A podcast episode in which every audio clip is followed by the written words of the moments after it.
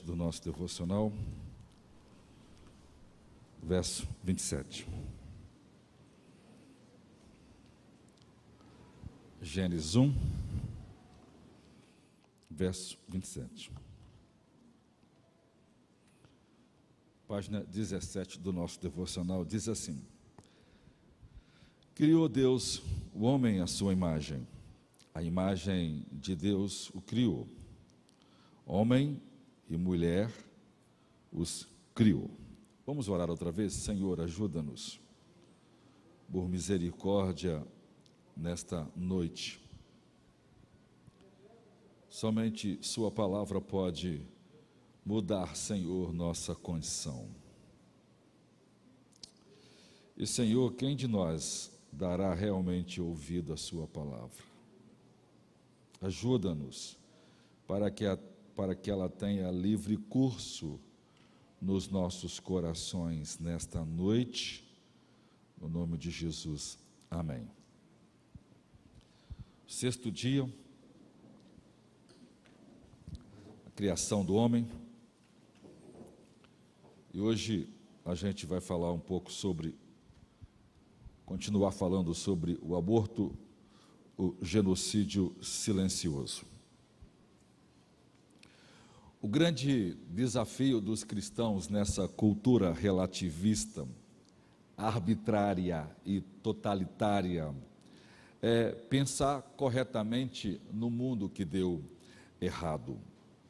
Por isso, nós estamos lidando aqui, é a décima terceira parte, é, com ideologias que se opõem ao, ao criacionismo.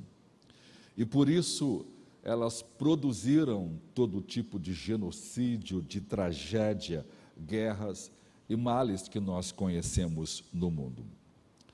Na Grã-Bretanha, desde a aprovação da lei do aborto em 1967, houve quase 9 milhões de, abortos, de abortos realizados, uma média de 4 mil abortos por semana. Esta é uma estatística, estatística é, é, chocante, preocupante e muito angustiante. Nem mesmo as guerras que já aconteceu em toda a história da Grã-Bretanha não matou um terço de pessoas como o aborto matou em apenas mais de 60 anos. Isso é nada menos do que um genocídio silencioso que continuou inabalável no meio do século e desde então e foi aceito pela sociedade e pela cultura como uma parte normal dos cuidados de saúde e dos direitos reprodutivos para todo ser humano. É claro que, considerando a Europa como um todo, nós poderíamos multiplicar esses números ainda muito mais. E o número mundial de mortes por aborto anual é algo estonteante. Claro, nós estamos sobrevivendo a uma pandemia, o o Covid-19, e o número de mortos já ultrapassa 4 milhões de pessoas, computando desde o início da pandemia em 2020. No entanto, as mortes anuais é, é, por aborto são estimadas cerca de quase ou mais de 100 milhões todos os anos. Sendo 26 vezes mais a ordem e grandeza de magnitude quando comparada com as mortes pelo Covid, embora o mundo inteiro está lutando, tentando o máximo se prevenir para, vamos dizer assim, acalmar ou aplacar a morte de 4 milhões de pessoas, enquanto conscientemente, de forma irresponsável, de forma indiferente, nós estamos matando 100 milhões de pessoas inocentes, é, fetos no ventre da mãe, crianças não nascidas, com nosso total consentimento, já que nós não fazemos absolutamente nada para mudar isso. Então, o, o aborto são mortes intencionais, é, assassinato, e o número médio dos montões anuais de bebês em, de mortes anuais de bebês em gestação surpreendentemente ultrapassa esses 100 milhões. Além disso, órgãos como a OMS, o Instituto Guttmacher, relatam que cada ano milhões de mulheres se ferem, se machucam por, por causa de abortos mal sucedidos, causando cronicamente doenças, lesões e distúrbios emocionais dos quais nunca mais poderão ser solucionados. Como cristão que cremos na Bíblia, essas estatísticas deveriam nos fazer chorar, baixar a cabeça com vergonha e temor e clamar em oração e nos arrepender dos nossos pecados e pedir o Pai da vida que ajude essa geração a conhecer a Deus. A razão por que o aborto é tão errado é que ele destrói uma pessoa criada à imagem de Deus e ela é uma afronta ao, é, ele é uma afronta ao, ao mandamento divino de que nós devemos ser fecundo e se multiplicar. A doutrina da santidade da vida, desde o momento à concepção, ela é derivada diretamente das Escrituras. Sem ela, o mundo vira um completo caos, como nós estamos vendo esses dias. Então, eu vou começar a primeira parte aí, a cultura pós-cristãs. Nossas fundações judaicos cristãs, judaico-cristãs, foram incessantemente erodidas desde a aceitação da crença evolucionária e que está exercendo sua influência insidiosa, mesmo antes de Charles Darwin publicar o seu livro A Origem das Espécies em 1859. Isso teve um alto preço para a humanidade. Primeiro, a cultura da morte. A Grã-Bretanha já foi considerada uma nação cristã por muitas pessoas. Ela foi fundada em princípios bíblicos. Claro, o mesmo poderia ser dito da maioria dos outros países ocidentais. Mas nossas fundações judaico-cristãs foram incessantemente erodidas, ou seja, uma erosão, desde a aceitação da crença da, evolu da, crença da evolução, que exerce uma influência poderosa sobre a mente das pessoas.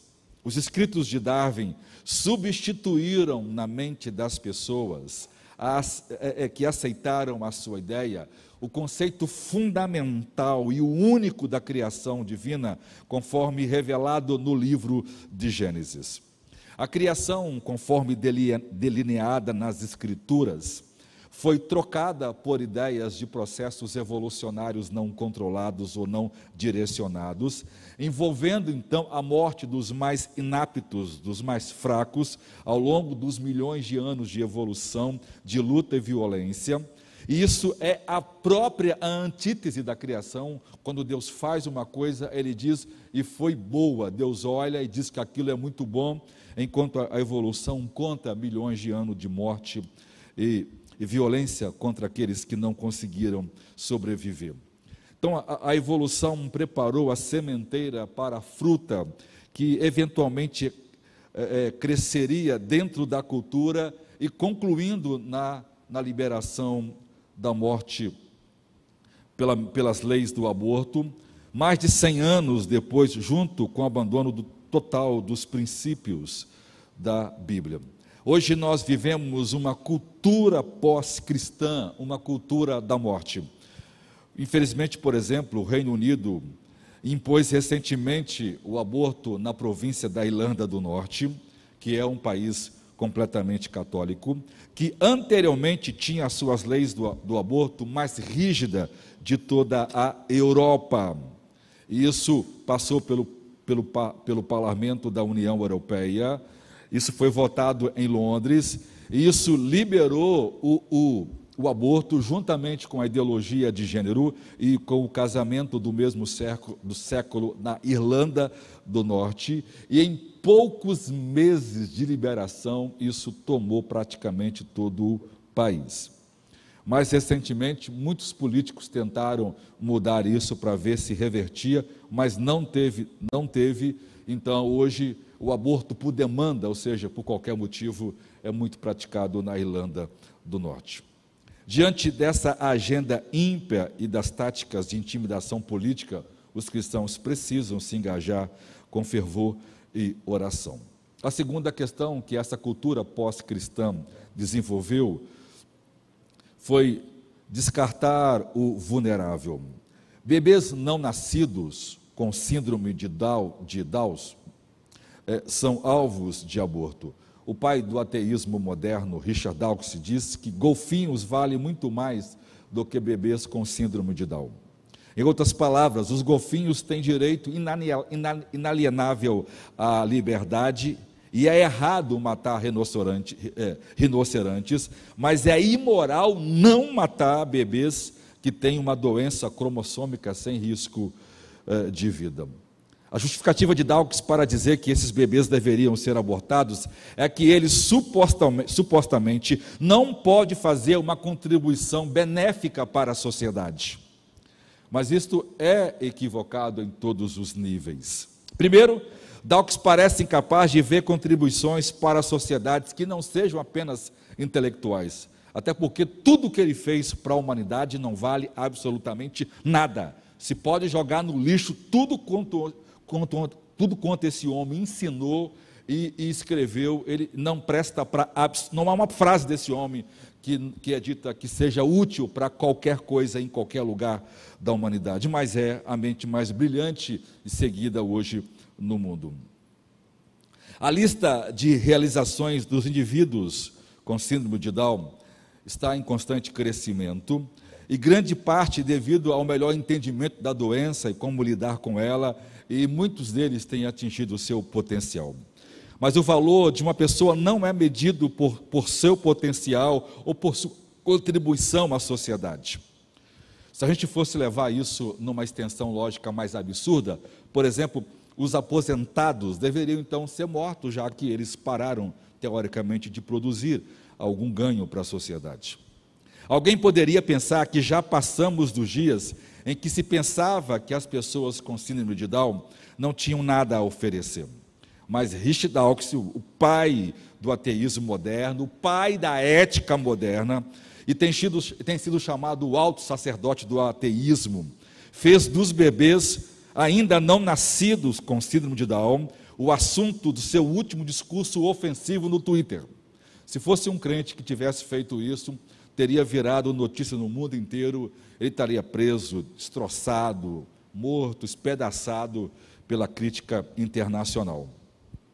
Mas vejam, ele diz: somente alguém como Dawkins poderia dizer que é imoral permitir que bebês com síndrome de Down não nasçam e, e, e, então culpar os pais dessas crianças que nasceram deles serem é, é, não, não inteligentes é, permitindo que filhos assim nasçam. De acordo com o jornal cristão, há um aumento dramático de casos de profissionais de saúde pressionando pacientes a fazerem aborto cuja criança é, tem os sintomas da síndrome de Down. No entanto, tem havido muitos casos de diagnósticos errado, errado é, nos quais os delegamentos é, foram oferecidos com base em informações incorretas. Existem testemunhos aos montes na internet de que o médico pressionou, de que os exames diziam, mas que a pessoa nasceu saudável. Há um caso de uma mãe que resistiu aos apelos médicos em junho de 2019. Ela já estava com 22 semanas e, e, e, e os médicos viram que era uma mãe muito pobre, essa mãe já tinha dificuldade de aprendizagem, ela mesma tinha a síndrome de Down. Então os médicos insistiram para que ela fizessem o aborto e o próprio hospital entrou na justiça para convencer é, é, é, para que o médico tivesse o poder de fazer isso, mesmo a despeito dela não querer isso, mas conseguiram derrubar é, em última instância a decisão da juíza por uma questão mais porque a mídia caiu em cima mas quando a criança nasceu, ela era completamente normal e não tinha a mesma síndrome da mãe. Terceiro, direito distorcido. Ainda mais chocante no Reino Unido é o aumento dramático de litígios contra o Serviço Nacional de Saúde por nascimento indevido, por meio do qual os pais processam o sistema de saúde eh, por não abortar os seus bebês que eles iam considerar indesejável. Ou seja, o médico, ao fazer uma análise, não viu nenhuma anormalidade que tinha o filho, e porque a criança nasce com um tipo de anormalidade, então o hospital e o Estado é processado, porque aquela criança deveria ter sido abortado.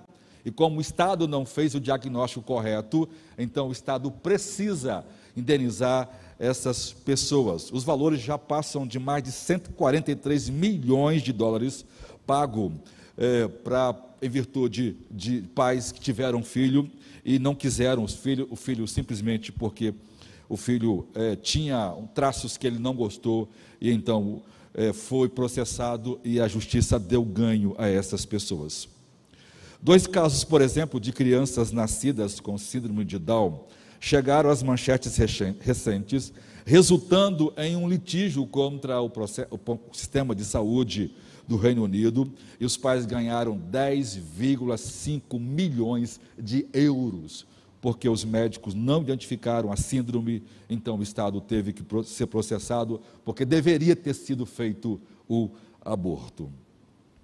Mais macabro ainda é o escândalo de alguns hospitais. Hoje à tarde eu consegui um acesso a um dos hospitais mais importantes do Reino Unido. É, queima cerca de mais de 200 bebês por mês, que são bebês tirados de aborto. E, esse, e o fogo que queima, a fornalha que queima esses bebês, são usados para aquecer é, água e outros lugares do hospital. Ou seja, corpos humanos sendo usados como combustível para produzir aquecimento e conforto térmico, térmico dentro do hospital. Vivemos tempos desesperadamente trágicos. E eu estou me referindo ao melhor e ao maior hospital da Europa, onde estão as pessoas mais bem preparadas e formadas, e é um dos hospitais onde várias pessoas tiram seus PHDs. Quarto, errado viver, correto morrer. Em 2007 tem um caso é, inusitado no Tribunal da Flórida e destaca a desvalorização acentuada da vida humana nos Estados Unidos.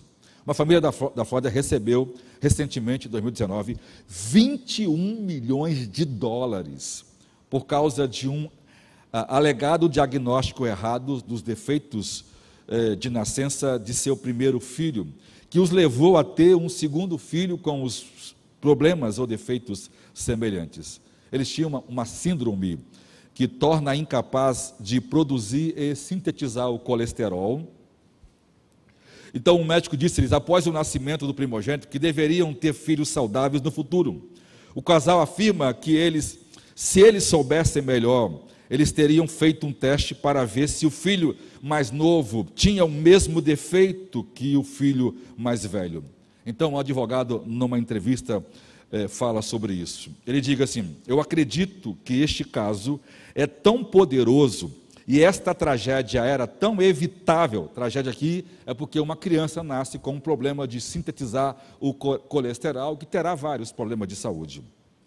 E mas que sua vida é considerada inútil apenas porque, ah, assim, desculpa, perdão, é tão inevitável e é tão pungente que é o tipo de caso que deveria se erguer acima da briga e se erguer acima da política partidária. Ou seja, ele está dizendo que o valor absurdo, é, astronômico que ele recebeu de indenização, por certo, isso teve outras questões, é, é, foi porque esse é um caso poderoso para evitar o Estado deixar de nascer, deixar é, o, o, Estado é culpado porque deixa nascer crianças que são inúteis ou crianças é, que não podem trazer benefício à sociedade.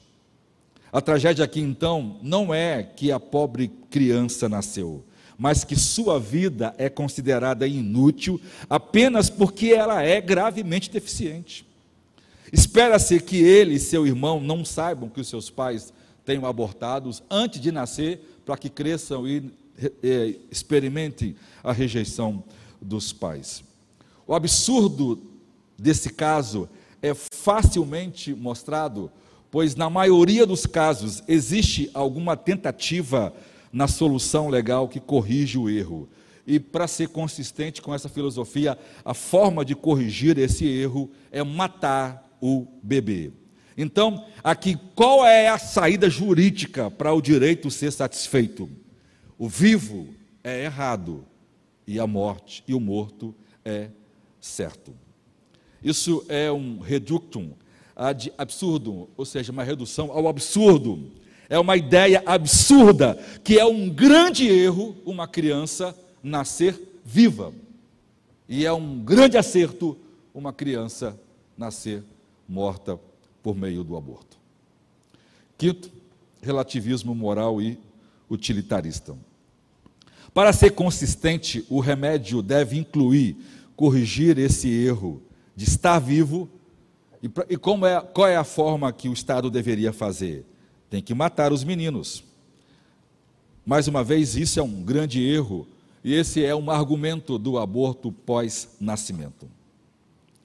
É uma cosmovisão bíblica, toda a vida humana inocente é sagrada, não apenas quando essa vida é útil ou saudável, mas porque, ao contrário de qualquer outra criatura, ela foi feita à imagem de Deus, e isso nos dá um valor inerente, além de qualquer bem que possamos oferecer para a família ou para a sociedade.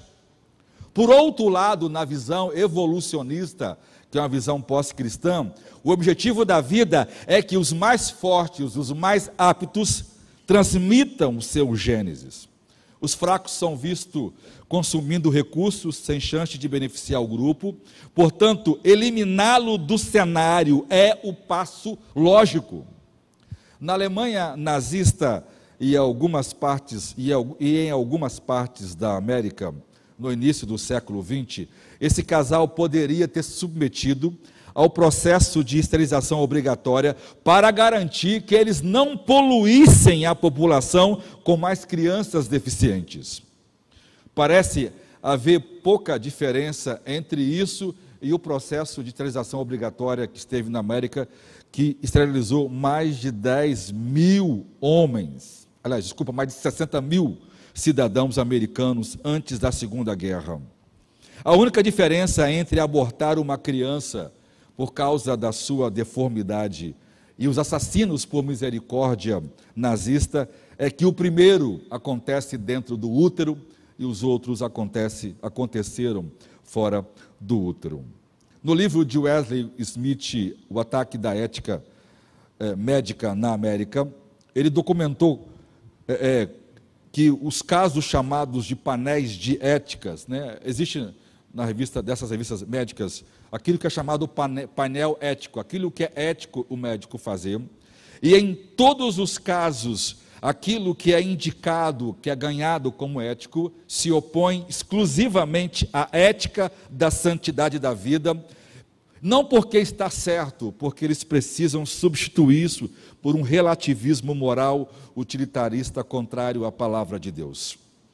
Então, essas ideias do tipo neonazista, como promovidas pelo, pelas ideias evolucionistas, ateísta de Peter Singer, que é um grande evolucionista, que permite o infanticídio de bebê e que só porque eles não atendem o seu padrão de perfeição.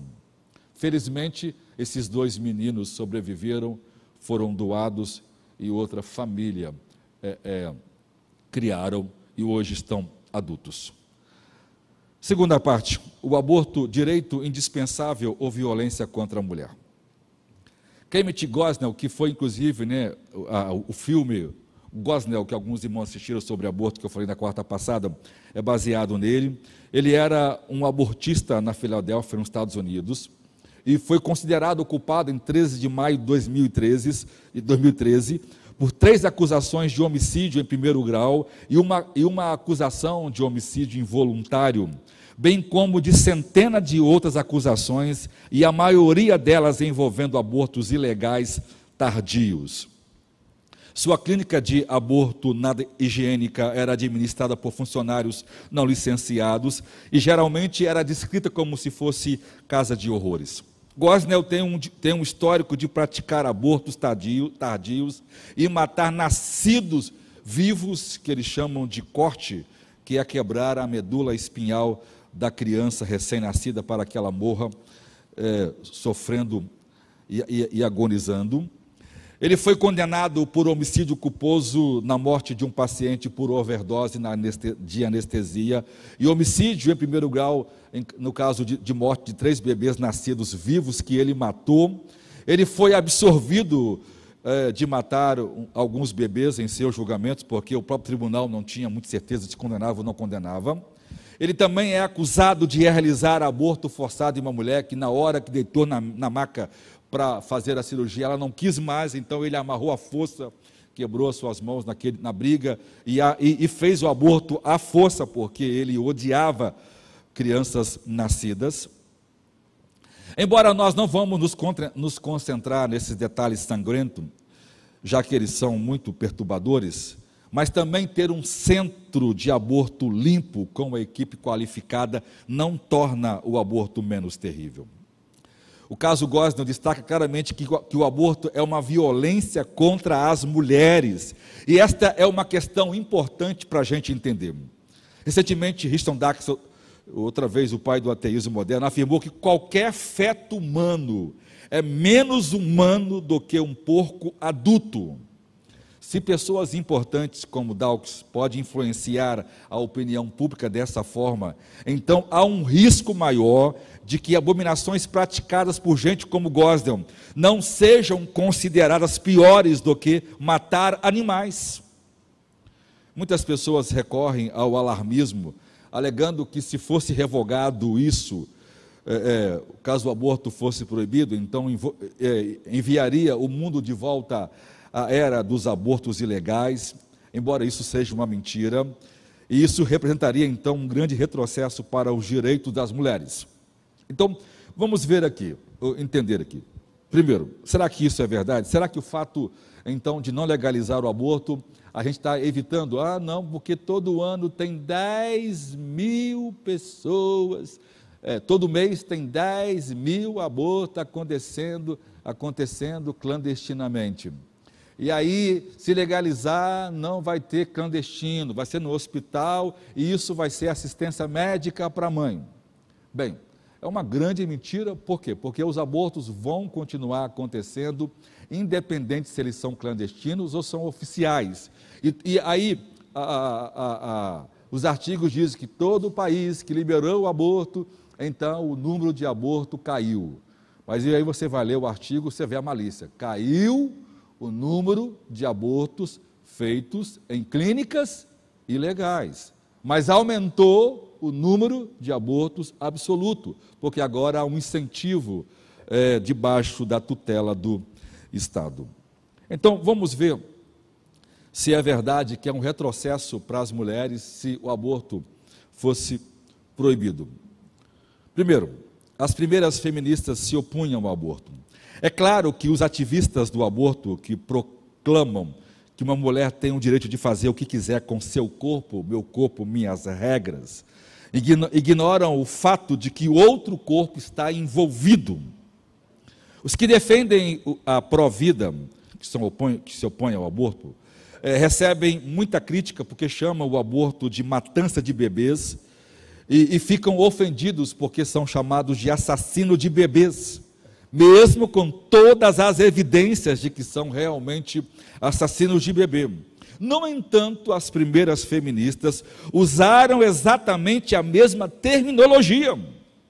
Por exemplo, a Susan Anthony, uma das principais feministas americanas, descreveu o aborto em seu livro como assassinato de crianças, infanticídio e feticídio. Vitória Woodrow, que foi uma, a primeira mulher candidata à presidência dos Estados Unidos, que era uma feminista, ela disse: toda mulher sabe que se for livre, nunca terá um filho indesejado, nem pensaria em assassiná-lo antes do seu nascimento. E ela fala assim: se uma mulher quer abortar, por que, ela, por que então ela vai abortar só porque ela não quer uma menina? Então ela se opõe ferrenhamente ao, ao, ao aborto, como outras feministas. Por exemplo, Elizabeth Carey Station, que é outra fundadora do feminismo, e ela escreveu uma, uma ela, ela fez né, e organizou a primeira convenção dos direitos das mulheres, e nessa convenção ela chamou o aborto de um crime nojento e degradante e argumentou incisivamente: quando você considera que as mulheres foram tratadas como propriedades, é degradante para as mulheres que tratemos nossos filhos como propriedade e que eles sejam descartados como achamos adequados. A outra mãe do movimento feminista que escreveu o manifesto, uma vindicação do direito das mulheres, ela diz que que ela condenavam aqueles que iriam destruir o embrião no útero ou jogá-lo fora quando, quando nascesse. Ou seja, as próprias feministas que, se que, que inicialmente é é, é, é, é, advogaram que as mulheres tinham que ter direitos, é, se opuseram ferrenhamente ao aborto. Então, se o aborto não for descriminalizado, é, ele não, não, não é um direito que as mulheres perdem, porque a busca inicial do movimento feminista se opunham completamente ao aborto. Segundo, as opiniões desatualizadas. Deveria ser óbvio, irmão, já que a ciência mostrou ainda mais definitivamente que o nascituro é realmente um, um, um ser humano e, e, e agora o caso de Provida é ainda mais forte. Grande parte das pessoas que defendiam é, a pró-escolha, depois que começaram a ter acesso a ultrassom 4D, deixou e, que, e, mostrou claramente que a pessoa que está no ventre é um ser humano normal, igualzinho um adulto, embora está em desenvolvimento devido ao tamanho, fez com que muita gente mudasse sua visão de aborto e então passasse a se opor ao aborto. Por exemplo, a própria revista é, é, abortista, né, pró-escolha, a New Sight, em 18 de março, ela, ela escreveu assim: a tarefa é, é que as novas tecnologias de DNA re recombinante provam indiscutivelmente que o nascituro é um ser humano completo desde o momento da fertilização e que todos os abortos encerram a vida de um ser humano e o que o nascituro é um paciente humano separado da, da mãe e que está sob o cuidado da medicina moderna. E ainda há gente que argumenta que o direito à privacidade é uma ordem superior do que o direito à vida. Esta era basicamente a premissa da escravidão. Você não poderia protestar contra a existência de um tratamento ruim aos escravos na plantação, porque isso era uma questão privada, fora do seu direito de, ou do direito de outro de se preocuparem como o dono de um estrado, de um escravo tratava seu escravo. Então nós não podemos deixar que os prós-abortos nos convençam de que, os, do que um feto não é um ser humano, porque foi assim exatamente que os brancos desumanizaram os negros. O primeiro passo foi distorcer a imagem deles de que eles não eram completamente humanos, para justificar o que eles queriam fazer e nem mesmo sentir remorso de que estavam fazendo alguma coisa errada. Terceiro, terceira questão, abortando meninas. No entanto, ironicamente para as feministas, o aborto generalizado tem causado grande violência extrema contra as mulheres em particular. Ou seja, a disponibilidade do aborto em países onde os filhos homens são preferidos às meninas está causando um grande aumento nos abortos selecionados por sexo, e isso tem um alvo universal que são as mulheres. O direito que as mulheres brigaram, fizeram passeatas, envolveram pessoas e lutaram com todas as armas possíveis, foi um tiro no próprio pé. Em algumas partes do mundo, isso se tornou ainda mais distorcido. Normalmente nasce a cada 100, 105 meninas para 100 meninas. Mas isso aumenta cada vez mais. Hoje, em muitos países onde o aborto é feito, nasce a cada 100 menino para 150 meninas.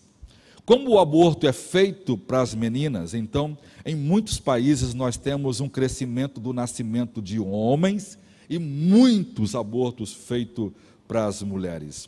Um estudo do Jornal de Medicina relatou que o aborto seletivo em favor dos homens deixou a China com 32 milhões de meninos a mais do que meninas, criando um desequilíbrio que vai perturbar a China por décadas.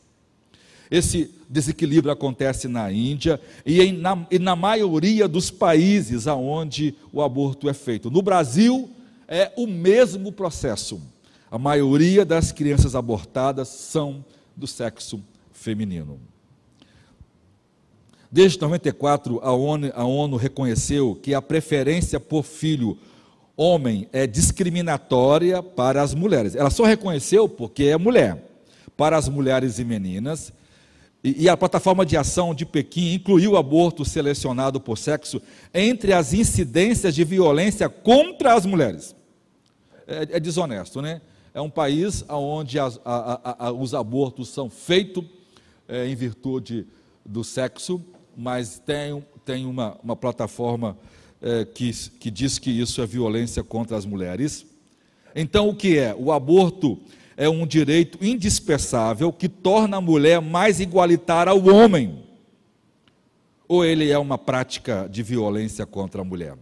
Visivelmente, a ONU, como sempre, no seu trabalho de violência contra as meninas, em outubro de 2006, ignorou totalmente o aborto das meninas, porque isso era ruim para a visão pró-escolha e para a visão pró-aborto. Quarto o dilema feminista. Se a sociedade não pode interferir na escolha da mãe de causar o aborto por qualquer motivo que ela queira, como pode ser errado para ela abortar com base no sexo do bebê? Se ela pode abortar um filho que não quer, porque é errado ela abortar, então, uma menina, simplesmente porque é uma menina. Na verdade, a capacidade de escolher o sexo de uma criança é uma extensão lógica da pró-escolha. Se eu tenho o direito de escolher se eu faço ou não faço aborto, então, por uma indução lógica, eu também posso escolher se eu tenho o sexo masculino ou se eu tenho o sexo feminino. Só que, irmãos, a escolha é óbvia. O mundo inteiro escolhe o sexo masculino. Então, automaticamente, a escolha já é discriminatória. Só que eu não posso aprovar o pró-aborto e evitar a escolha por sexo, porque está sendo arbitrária. Se o aborto não é questionável por si só, por que deveríamos nos preocupar com uma tendência crescente, crescente de aborto de meninas em números desproporcionais? Afinal, é escolha da mãe. A ideia eugênica de abortar bebês com defeitos também contribui, logicamente. Então, se eu posso abortar porque a escolha é minha pelos motivos mais banais, eu também posso escolher não abortar porque é homem. E se eu estou abortando porque é menina, é um direito pessoal, é um direito subjetivo, e o Estado nem tem como controlar isso. Por quê? Porque é uma questão de foro íntimo, e o Estado não tem como medir isso, a não ser que ele faça um trabalho de coerção, mas aí, esse Estado é hipócrita. Isso ensina que é aceitável, mesmo certo, abortar crianças com defeito de nascença com síndrome de Down. Ou seja, se, eu, se é menina, então eu também posso abordar por qualquer defeito, cegueira, surdez, anemia falciforme, espinha bífida, ou seja, qualquer condição, embora muitos nesses casos tenham vidas dignas. Ou seja, se um efeito genético é uma razão válida para abortar uma criança, por que, por que não é aceitável abortar bebês? Pelos, porque muitos nesses países consideram o defeito genético de ser mulher. E aí nós vamos para o ponto 5, que é o problema subjacente. Na realidade, essa pós-cultura criou um terrível problema de aborto selecionado por sexo. Abortos, em geral, é devidamente a, a rejeição das leis absolutas. Ou seja, a rejeição da moral absoluta divina. Então, ou seja, não há razão, segundo o seu propósito e segundo o seu próprio sistema de crença, para que os evolucionistas vejam homens e mulheres como iguais. Vejam, homens e mulheres enfrentam pressões de seleção diferentes. E é provavelmente que a seleção produzirá o valor diferencial entre os sexos. Na verdade, isso já acontece no mundo animal. De fato, historicamente, os evolucionistas viram as mulheres como sexo inferior. Nós já pregamos sobre isso, que Darwin cria que a mulher não era totalmente humana, ela era inferior, ela era uma raça inferior. E hoje em dia está na moda, no sistema educacional e na mídia ensinar aquilo que a gente conhece de relativismo moral, onde não existe errado e onde não existe certo. Exceto o que é errado afirmar que existe certo e errado. Esta é uma dedução lógica da evolução, como admitido pelos evolucionistas, inclusive pelo próprio Richard Dawkins. Mas se todos os pontos morais são iguais, então como pode ser moralmente errado desvalorizar as mulheres? Ou seja, se o cristianismo é misógino, porque segundo eles discriminam as mulheres porque ela submete aos homens ao seu casamento, como então eles podem descriminalizar uma conduta que eles criaram, com efeito que não esperavam, de que o aborto ia matar praticamente meninas?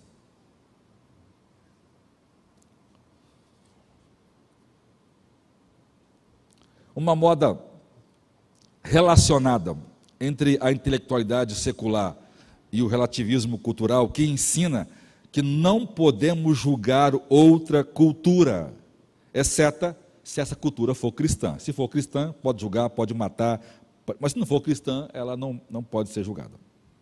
E segundo essa visão de mundo, seria errado julgar as muitas sociedades, que são muitas sociedades, e a maioria do que as ocidentais, que tendem a preferir filhos homens, e elas endossam em sua cultura o infanticídio ou o aborto para eliminar as meninas indesejadas. Por exemplo, a Índia, em muitos estados, ainda quando o homem morre, a mulher é enterrada com o marido. E é enterrada viva. E hoje, ainda hoje, na Índia, de cada dez meninas que nascem, sete são mortas no nascedouro ou são vendidas para escravos, para traficantes de escravos é, é, humanos que serão entregues à casa de prostituição ou a trabalhos forçados. A moderna indústria do aborto, impulsionado pelas, pelas feministas, criou um problema. Hoje o aborto é um dos piores casos de discriminação feminina. Vou pular o ponto 6 em adesivo para a vida e vou para a terceira parte. A paternidade planejada, o holocausto minoritário. Essa instituição americana e que é famosa no mundo todo, é chamada de paternidade planejada foi fundada pela eugenista e racista Margaret. É, é, em português se lê Sanger, eu acho que em inglês é, é, é, é Singer. Ah, num artigo controverso do jornal do Cristianismo Todos os Dias, esse, esse jornal foi fundado pelo próprio Billy Graham, mas o pessoal que está lá se afastou dos princípios. Esse, esse jornal cita um artigo, diz que a promoção de contraceptivo, que são pílulas de Margaret Sanger, resultou de sua compaixão por mulheres pobres, muitas vezes forçadas a ter mais filhos do que poderiam sustentar, arruinando sua saúde, possivelmente morrendo por causa de um aborto mal sucedido.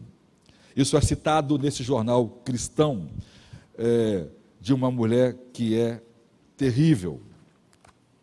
Esta imagem de uma defensora compassiva das mulheres que é apresentado aqui no jornal cristão não resiste a um escrutínio sério quando verificado.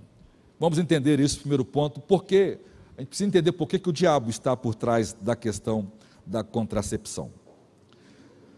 Uma cunha anti-aborto. As declarações da Singer sobre o aborto ao longo da sua vida parecem ser totalmente contra isso. Até parece mesmo é, é, é, é uma reminiscência das declarações pró-vida de hoje. Parece que ela é uma cristã defendendo efetivamente o aborto. E ela se destacou muito no mundo como alguém que se opunha, desculpa, se opunha ao aborto. A cada grupo, ela disse, a cada grupo explicamos simplesmente o que era contracepção, que o aborto era o caminho errado, não importa o quão cedo fosse realizado, estava tirando vidas. Muito bom que a contracepção era a maneira melhor e a maneira mais segura, levava um pouco mais de tempo, um pouco mais de trabalho, mas vale, valeria a pena a longo prazo, porque a vida ainda não havia começado. E ela escreve, inclusive, uma carta em 31 ao Papa Pio XII, expressando como ela se opunha ao aborto. O diabo, quando faz um negócio, ele faz bem feito. A verdadeira alternativa ao controle da natalidade é o aborto. Ela dizendo para o Papa: o aborto é uma alternativa que não posso condenar com demasiada violência. Olha só a frase oculta lá. Embora se possa recorrer ao aborto para salvar a vida da mãe, sua prática apenas para limitar a prole é perigosa e viciosa. Trago o assunto aqui apenas porque algumas pessoas mal informadas têm a noção de que quando falamos de controle de natalidade, incluímos o aborto como método. Certamente não. O aborto destrói o óvulo já fertilizado ou o embrião.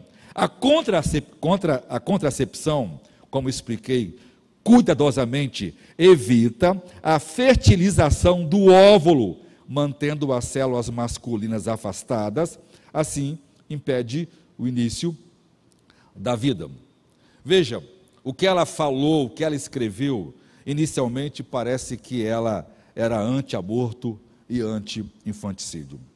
Ela, ela defendia muitas coisas horríveis, mas ela não defendia o aborto. Pelo que podemos encontrar nas fontes primárias de tudo quando ela escreveu, ela se opondo ferreamente ao aborto. E constantemente ela, ela achava que o aborto era horrível e que e por isso ela fundou a chamada a fundação Paternidade Planejada e ela recusou várias mulheres que foram a ela para fazer aborto. Em sumo, ao contrário da paternidade planejada hoje, ela reconheceu que o aborto, como matar um bebê, era errado e ela ficou devidamente enjoada com a ideia. Embora o caminho que ela tomou levou inevitavelmente ao aborto, isso é uma artimanha terrível. Eu nego uma coisa para que o outro possa afirmá-la. Então, é, o diabo fez uma, uma estratégia com essa mulher para disseminar a questão da contracepção, que a gente nem sequer imagina o que o diabo queria fazer quando começou a fazer isso. Ela se tornou essa mulher é ligada a todos os métodos de contracepção que o mundo conhece hoje. Foi ela que divulgou isso. Mas o diabo tinha uma coisa por trás que as pessoas só perceberam mais tarde. Então vamos lá. No entanto, suas ideias sobre outras questões não eram menos abomináveis e suas ideias levaram a sua própria organização a se tornar a maior instituição do mundo que hoje incentiva o aborto nos Estados Unidos. Vamos começar então. Ponto 2, a eugenia negativa, esterilizar as pessoas de quem você não gosta. Na época dela, a eugenia era um consenso científico. na época, os acadêmicos pensavam que a coisa mais certa socialmente a fazer era encorajar certos tipos de pessoas a reproduzirem mais e a outras a reproduzirem menos ou nada.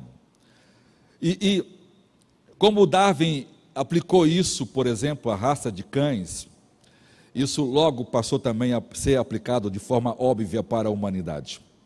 Então, a eugenia, inclusive, foi ensinada para as crianças com idade escolar, no famoso livro Uma Biologia Cívica.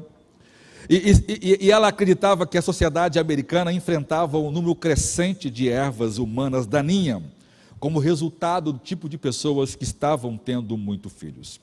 E um dos principais motivos pelos quais ela promoveu a, contra, a contracepção foi tentar convencer as pessoas a pararem de se reproduzir. E longe de ser uma aberração do ensino de Darwin, como muitos evolucionistas afirmam hoje, a, a, a eugenia foi inventada pelo primo do primo irmão de Darwin, e os quatro filhos de Darwin foram os líderes do movimento que criou esse conceito de eugenia no mundo. Como muitos pastores daquela época provaram, e, e os pastores que se opunham à eugenia foram zombados porque é, é, eram leigos e não seguiam a ciência, como na época isso era normal. Mas ela ensinou que ervas daninhas deveriam ser evitadas de ser promovidas ao nascimento. Então ela promoveu a contracepção para que esses filhos de pessoas não boas ou não superiores ou pessoas deveriam ser evitados. Então, o que, ela fez? Ela incentivou a, contra, a contracepção para convencer essas pessoas a pararem de se reproduzir. Por exemplo, ela incentivou a política das mulheres se tornarem estéreo, se auto-esterilizar ou permitir. Ela, é, é, é, é ela diz que qualquer pessoa considera imprópria para reproduzir e qualquer um que faz isso, né, se torna uma pessoa imprópria para reproduzir. Assim, ela estaria é, é, evitando pessoas não aptas, não socialmente capazes a ser reprodutiva. Veja, por exemplo, ela, ela se opôs muito à caridade social, porque em vez de diminuir ou ter como objetivo eliminar os estoques de pessoas que são mais prejudiciais para o futuro da raça e do mundo, tende a torná-los um grau mais ameaçador e dominante. Por isso, ela promoveu aquilo que nós conhecemos hoje de controle da natalidade. E ela escreve que esse controle é a facilitação do processo de eliminação dos inaptos e de prevenção do nascimento de defeituosos ou daqueles que se tornarão defeituosos.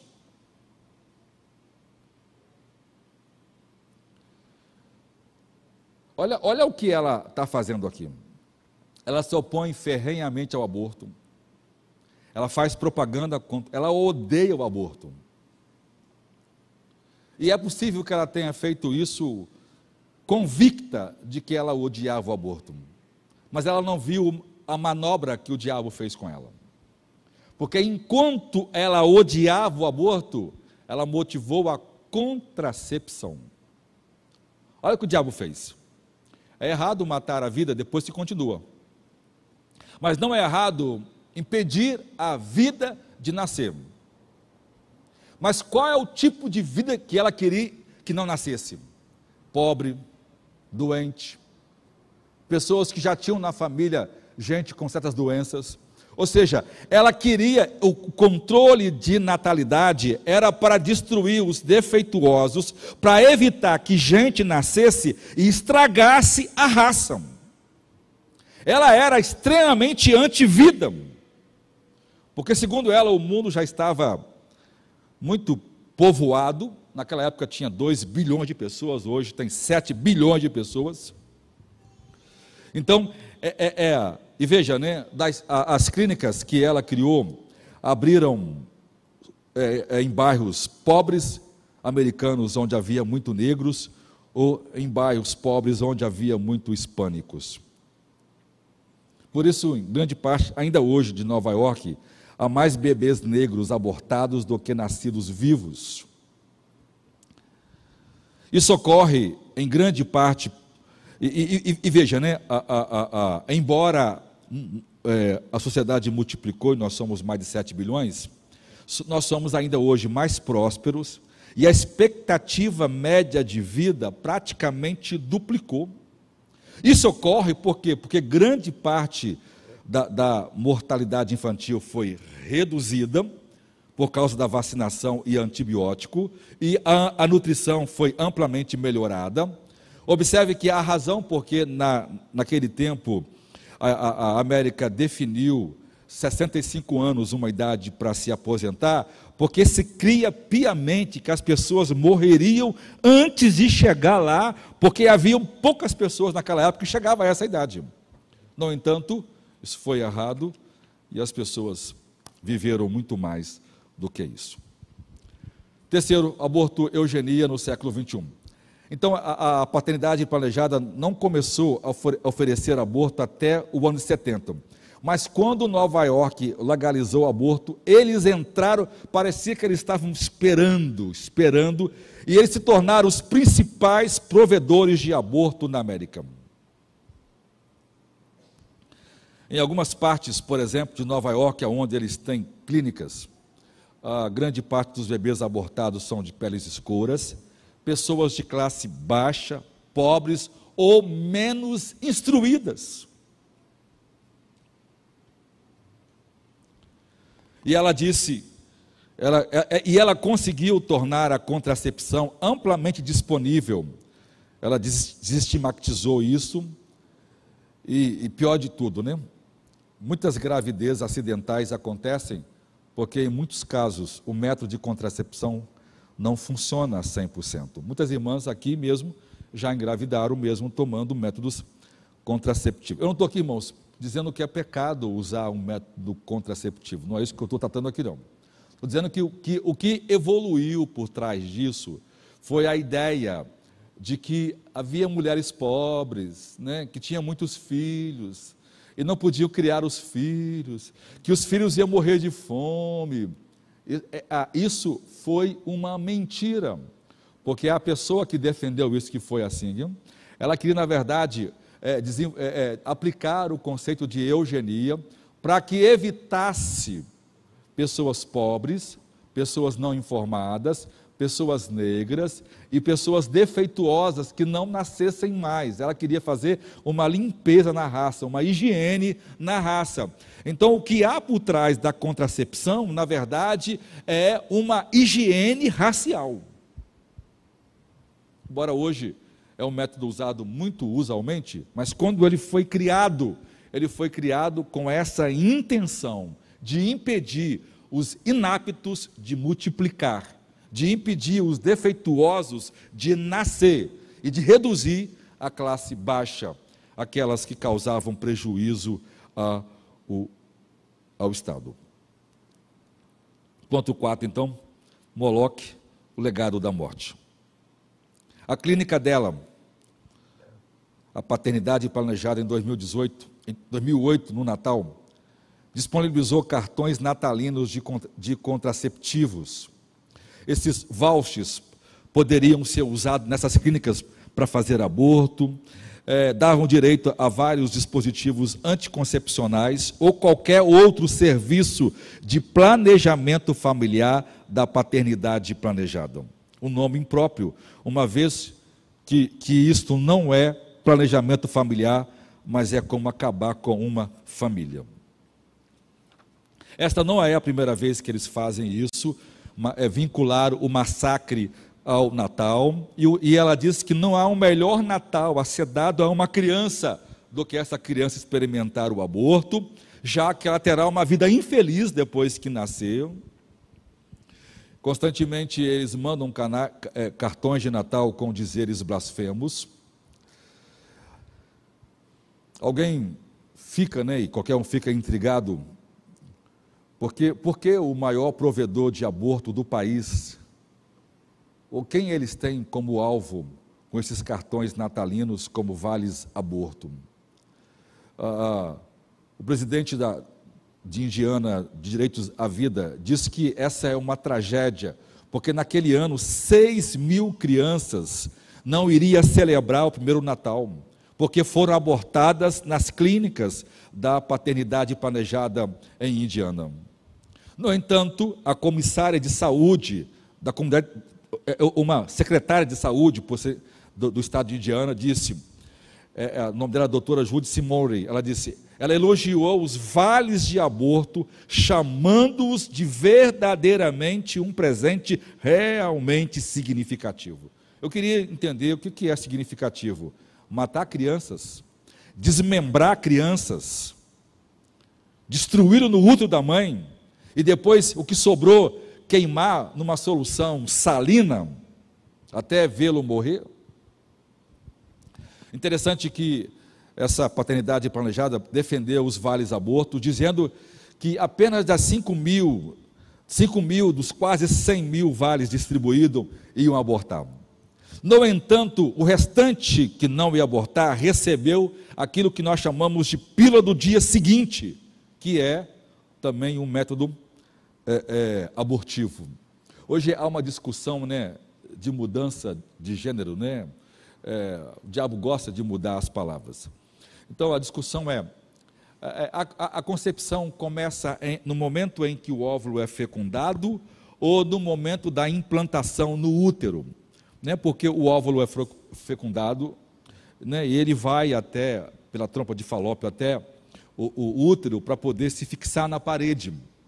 E aí a, a, a pílula do dia seguinte, como esse processo demora de mais ou menos de seis a nove dias e até o óvulo chegar lá, quando chega lá, porque por isso é chamado, né, de pílula do dia seguinte, por quê? Porque depois que o óvulo já está fecundado, que a vida já começou, haverá um aborto. E ela distribuiu junto com essas, com, com essas é, vale. Então você podia com esse vale ir lá e fazer um aborto sem pagar nada, ou você podia ir lá pegar as pílulas gratuitas e usar para uma vida licenciosa e matar os bebês que poderiam nascer dessa relação é, pecaminosa. Esta não é uma ação do grupo de pessoas uh, que desejam felicitar um Feliz Natal às pessoas. Essa é uma ação de gente que quer matar, que quer destruir a vida.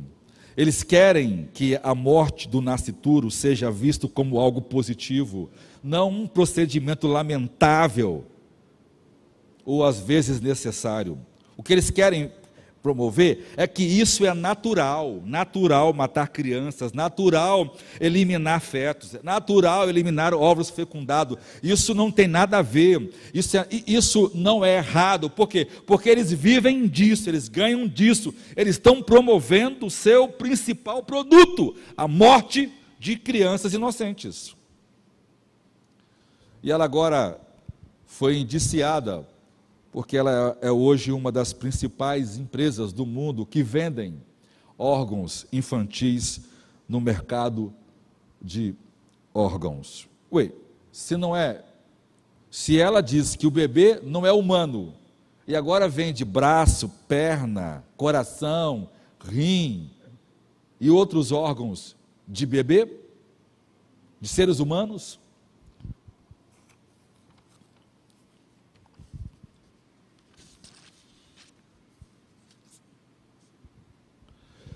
O diabo não quer apenas sacrificar os nossos filhos, ele quer lucrar com o negócio. Por que seria mal vender músculo, vender corações minúsculos? Claro, a resposta é porque um minúsculo ser humano foi morto no processo cruel e brutal chamado aborto. Mas veja o que o diabo fez aqui. Ele criou, pegou uma mulher que combateu terrivelmente o aborto.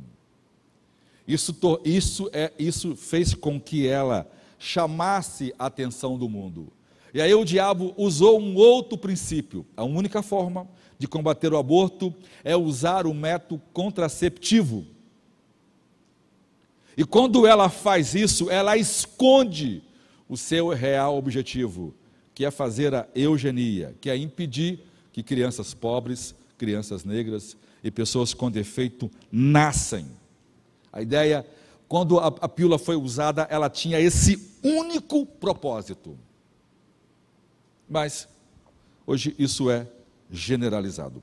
E a pergunta vai ficar, pastor, eu, eu posso fazer isso? Você não deve tomar a pílula do dia seguinte, porque isso é problemático. Mas escute-me, eu preciso saber qual é o motivo que me leva a não ter filhos. Ter filhos, irmãos, é da escolha dos pais. Agora, quais são os motivos que me levam a não ter filhos? Se os seus motivos te levam a não ter filhos, e esses motivos são egoístas, você terá que prestar contas a Deus por isso. Ok? Então eu preciso saber o porquê que eu não quero ter filhos. Você tem que ter uma razão para isso. E ela não pode ser uma razão egoísta ou pecaminosa. Tem gente que casa, né? Eu, agora mesmo vindo para cá, eu soube de alguém que não quer se casar, quer morar com o namorado, não quer ter filho e quer adotar um gato.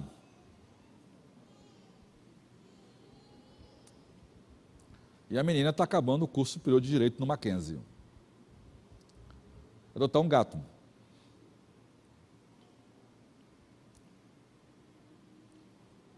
Então as pessoas precisam entender isso, que a, a, vida, né, a ordem de Deus é que nós multiplicássemos. Não está dizendo que você tem que ter dez filhos, tem que pensar, né? Ter um filho só é complicado, não é isso, irmãos? Um filho só gera sérios problemas. nós estamos causando males muito grande à sociedade. Vai ser um filho cheio de si mesmo, o mundo vai gerar em torno dele. Né? É bom pensar nisso, para que a gente não comece a advogar conceitos mundanos e depois a gente colher o fruto amargo disso. O que ela queria então é fazer uma higiene racional e se livrar das ervas humanas daninhas. Interessante. O presidente Barack Obama era um pró-abortista, ele amava esse pessoal, amava essa mulher, e ele a, era, é, foi um dos presidentes que mais defendeu o aborto. E vejam, ele votou contra a lei que permitiria, permitiria né, aos nascidos vivos de aborto, porque muitas vezes o médico tenta o aborto e a pessoa e a criança não morre. Então essa criança nasce, o médico mata ela depois que nasce. Então, os senadores americanos reuniram para votar essa lei, para que as crianças que, não, que, que o aborto não desse certo no ventre, não fosse morto depois que nascesse. Ele foi um lá que votou a favor da lei para que matasse as crianças. E pior, ele é um descendente de afro, ele é negro, e ele sabe que a maioria das crianças que são mortas são negras, e pior ainda, 95% do mundo americano afro votou nele. E pior ainda, ele é membro de uma igreja histórica. Conclusão: qual é a solução para a cultura da morte? O Evangelho. Vejam, essa mulher se fez anti-aborto mas não era pró-vida. Ela odiava a vida. Ela era o Thanos do passado. Ela queria eliminar a metade da população porque ia faltar alimento. Porque os recursos eram esgotáveis. O filme copiou as ideias dela todas. Isso é o legado dela, o legado da morte, a cultura dos horrores, do pensamento eugênico é, é, isso que as pessoas fazem. Nós estamos fechando os olhos à morte de milhões de pessoas. Escute-me, irmãos. Escute-me. Cada quatro anos, a cada quatro anos, nós nos tornamos responsáveis por essas mortes de forma efetiva. Por quê? Porque nós elegemos candidatos que são pró-aborto. Os senadores que nós elegemos aqui no Estado, só um que não é pró-aborto.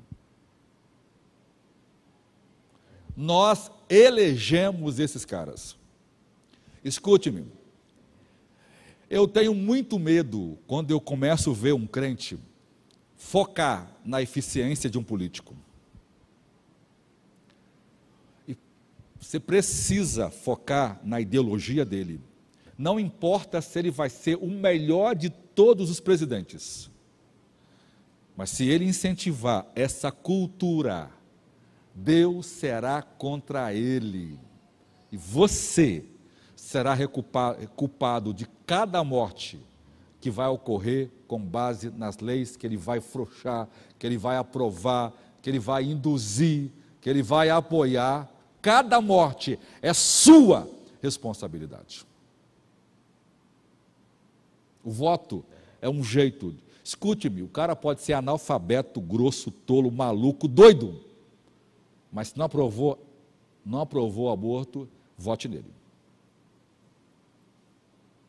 Prenda isso, irmão. Prenda para você nunca mais falar asneira. Porque eu tenho visto de gente falar asneira que me irrita. Eu nem discuto isso, irmão, porque quando abre a boca, eu não entro nesse negócio. É uma questão tolo demais. Nós somos crentes, nós temos valores, irmãos em valores. Não é uma questão de eficiência, é uma questão de valores. Porque eu sou provida. Eu não posso votar num partido e todo partido de esquerda já está vendido, já, né, eles, a, a própria ideologia deles é essa. E não importa se é bom, se é habilidoso, se é maravilhoso, se é amigo da igreja, não importa. Mas você vê, grande parte dos crentes votam nesses partidos pró-escolha. Grande parte, inclusive assembleanos, para desgosto nosso. Agora, uma outra coisa. Essa mudança só pode acontecer mediante a pregação do Evangelho. Só o Evangelho pode fazer isso, porque para o Evangelho a vida importa. Cristo morreu para salvar a todos aqueles que creem.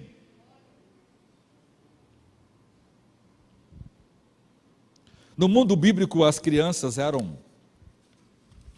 bênção, eram presentes de Deus. E uma mulher estéril, ela era cheia de tristeza. E Deus dava alegria a, seus, a seu povo, dando-lhe filhos. Veja, essa mulher celebra a, a, a, fundação dela, celebra o Natal com, com vale aborto. O Natal é o maior presente da vida para a humanidade, porque nele nasceu Jesus Cristo. Ele nasceu e morreu por todos os miseráveis pecadores, principalmente para aqueles que cometeram aborto, que hoje vive com a culpa. Na cruz de Cristo há perdão para quem cometeu aborto. Na cruz de Cristo há misericórdia para todos. Porque Deus amou o mundo de tal maneira que deu o seu filho para que todo aquele que nele crê não pereça, mas tenha a vida eterna. É somente por meio de Jesus Cristo, Salvador Jesus, que a imagem de Deus em nós, manchada pela queda do, do pecado será restaurada. Porque defeito, irmãos, os nossos defeitos são os nossos pecados. O pecado nos torna defeituosos, monstruosos. O pecado nos torna inaptos. Mas a graça de Deus torna um feto, ou um homem de 150 anos, que não anda, que não fala, apto para a vida eterna. Só Deus pode fazer isso.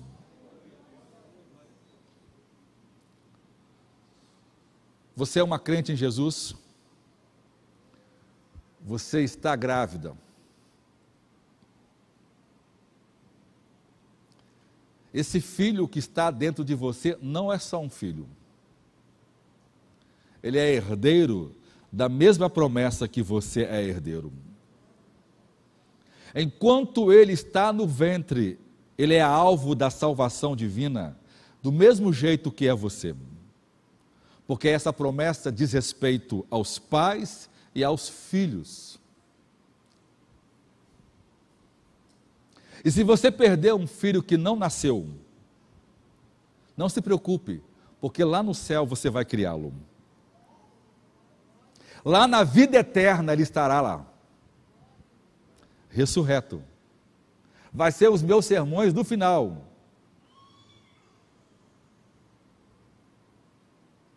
Porque ele é uma vida. Porque ele é uma alma. Ele é uma pessoa. Ele é um nascituro. Ele é um ser humano completo. Você vai vê-lo de volta. No céu. Não no inferno. Que Paulo diz que os pais crentes santificam os filhos. Pedro pregando disse que essa promessa diz respeito a nós e a nossos filhos. Então ele é alvo do cuidado de Deus. Ele é alvo da salvação eterna. Deus já preparou um futuro para ele. Por isso, o Evangelho é a solução para esse mundo falido pelo aborto, porque ele, ele nos dá a base sólida para a esperança da nova criação em Cristo Jesus, onde todos nós seremos recriados em Deus, plenos, vivos, completos, inteiros. Tem muita gente viva, adulta, que falta perna, que falta braço. Isso não tem diferença alguma, porque na eternidade nossos corpos serão plenos, serão completos, sem defeitos e nunca mais morreremos. Mas não esqueça, se morreu com um dia de fecundado, ou se morreu com cem anos, seu filho vai ressuscitar juntamente como você.